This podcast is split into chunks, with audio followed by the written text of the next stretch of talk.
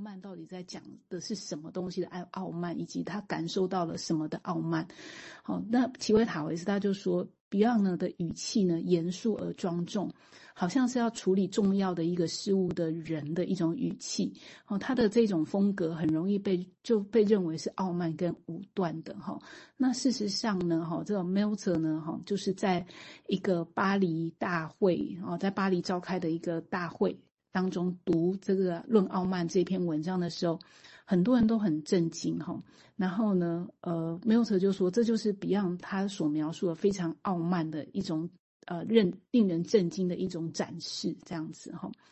然后齐维塔维斯他就说，哎，Beyond 常常听起来就很军事化哈，然后很很叫呃，这个这是一个引用然后不是齐维塔维斯，是另外一个 Sauter 他引用，他说，哎，他他。的语气常就听起来很军事化、很教条，然后他的思思考常常带有一种坦克的风格。哦，但是齐维塔维斯就拉回来，他就说：“然后我们这个也不应该阻止我们去看到这种风格上多么的去引人注目，哈，也不应该阻止他要让我们看到他要表达的一个概念跟价值，还有原创性的部分。”哦，那关于 m i l t 本人去批评这个 Beyond 呢，哈，他这个很独特的这种做法跟这种文章发表的方式，也是很令人恼火的这种风格，而且他就又高度抽象。然后写的文章又短又注释又，呃，又又又长又需要很多的注释，然后，所以呢，就是就是他把这样子的一个做法，哈，就是。同时会有两种状况，就是同同时会受到欢迎，但是也同样会有一种很消极的，就是会引发一种他人的震惊跟敌意的一种感觉哈。那他这边呢，就把他呃跟一个就是一开始贝多芬啊、他四重奏他在首演的时候呢哈，呃其实这个曲子呢哈大受广受欢迎，但是细致去看其实呢哈非常困难，然后意思是这样子哈，就是说他这个这个贝多芬的四重奏哈，他到晚期也是。很破坏这个传统的某一些呃作曲的方式哈，那呃很多很多的细节都藏在这个分析的曲式当中，这样，那如果没有准备好的话，其实是会常常会看不下去，而且耳朵要常常呢哈要很仔细聆听的，所以就是有这种双面呢哈矛盾的本质哦，也在这个文章里面被展现。好，那我就先讲到这边。也行，谢谢哈，很丰富的内容，我稍微。几个词我简短讲一下，不用讲所谓的 selective factor，也就是说某一些被天就像天选之人一样，或者是上帝挑选的，他这里用的是潜意识哈。我们一个人你会记得哪个事情？他意思是说，都潜意识是挑选过 selective factor，而不是不是全然那么无没有没有什么内在在地中，这是他的假设，然后 unconscious。那另外一个当然。也的确，比用往年也提到说，一些正向的东西哈，被都被这个东西当作心欠了哈，谦虚、好道德化哈，就觉得那很浅。我们一定要讲郑重的，讲很深的。你用晚年你会觉得那很奇怪了，就就像阿塔讲的，那也是人的情感，也是人的资产呢。但是我们不看，一直都看郑重。哦，那看郑重就可以解决问题吗？如果这么简单，我想他们不会这样欢喜的。哦，所以我想这两个如果再回过头来来看这个事情，哦，因为这所以这个地方说阿克塔本身这也是一个很有趣的人，然后一些等等那个名字说，我再来补充一下哈，阿克塔他刚刚都已经补充了那篇文章，我我稍微再简短说明一下。好，我们现在先请名字先补充，谢谢。好，呃，这一段感觉是有好多好多东西。好像都可以一直细想这样，那我不知道会不会误读哦。就是印象比较深刻，因为是 Melzer 他的一个一个评论的分享嘛，就在想说，诶，他是在说，呃，Beyond 他可能也有一点这个傲慢的特质嘛，这样子，就在他的书写论文的过程里面，会不会说他因此对于这个主题，他可能有很深的一个体悟吗？所以他也可能会写出这个文章，这样一个会这样想了。好，那另外一个选定事实，的想象是说，如果说我们回到临床的现场来讲，哦，呃，就是治疗师本身可能对个案的了解里面，或许也有很多的选定的事实吧。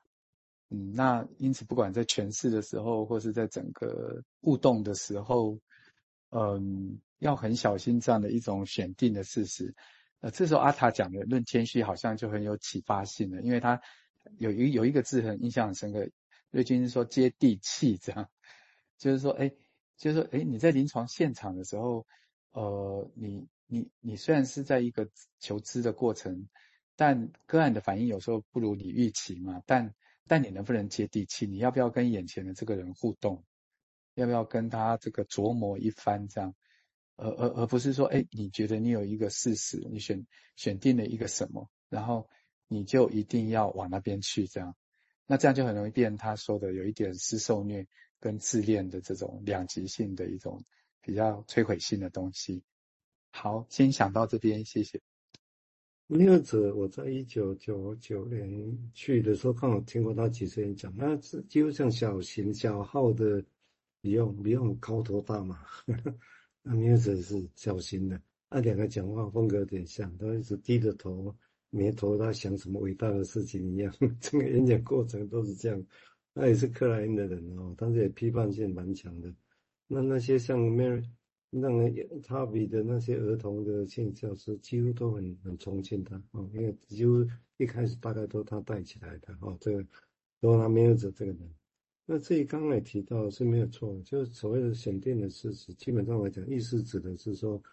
我们现在都会希望说啊，有些是我自己，是他是他发生的，是疫情，而不是我跟我无关。那我，所以我们要分得清楚哪些疫情呢？我们对疫情做前是。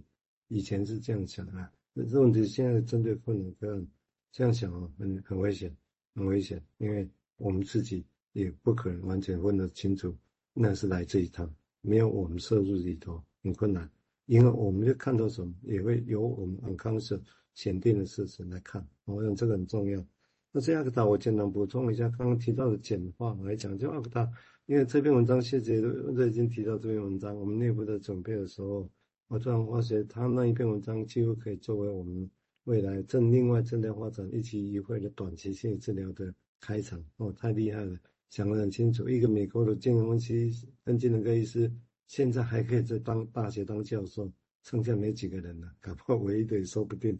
哦，但是很厉害哦。那他的简化有点像，补充一下，历史都已经等下可以再补充了，就是说，那简化只是说一开始的时候一个人很复杂。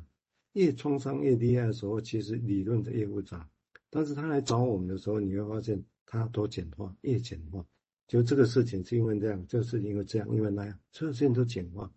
你要把它碰到他内在的冲突，很困难，都简化都有理由。他指的是这个意思，很贴切的去描绘到症状。他的东西我们会，我想会进一步采用，是因为很贴切、很精准的描绘这种临床的现象。啊，谢谢瑞金提在。来找出这篇文章。好，我们请瑞金再进一步谈，谢谢。嗯，好，那我就再把文章再贴一段上来。嗯，好，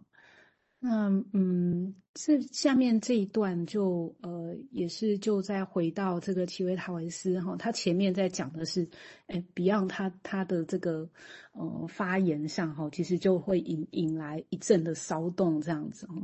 然后他就下一段是说，哎，所以 Beyond 呢，他有在有一些地地方其实是很谨慎的在发言的，例如他都会加上啊可能啊，哦可能看起来怎么样哦，应该怎么样，或希望怎么样，或建议怎么样。可是呢，他有一些东西呢，哈的陈述方式又是很具体，然后很自信的陈述，例如说应该要采取什么作为证据，哦，缺乏任何关联的证据，这本身就是一种证据。好，那什么证据呢？哈，就是这种骄傲呢，不但没有变成自尊，反而退化成一种恶性的傲慢。好，就是换句话说，就像我们刚刚说的，这个死亡本能压倒了生之本能。好，然后呃，这边就他又在论述一个场景，这个是一个历史上的场景，他就说。呃，我们不要忘记，一九五七年，Beyond 在巴黎举行，就是他在巴黎参加这个第二十届 IPA 的大会的时候，发表了这个文章。哦，他仍然是遵循这个克莱恩学派的传统，哦，但是也很清楚的意识到说，他引入的这个新思想并不能完全代表主流的精神分析。好，他在一种谨慎和鲁莽之间的摇摆是可以理解的。好，如果可能的话呢，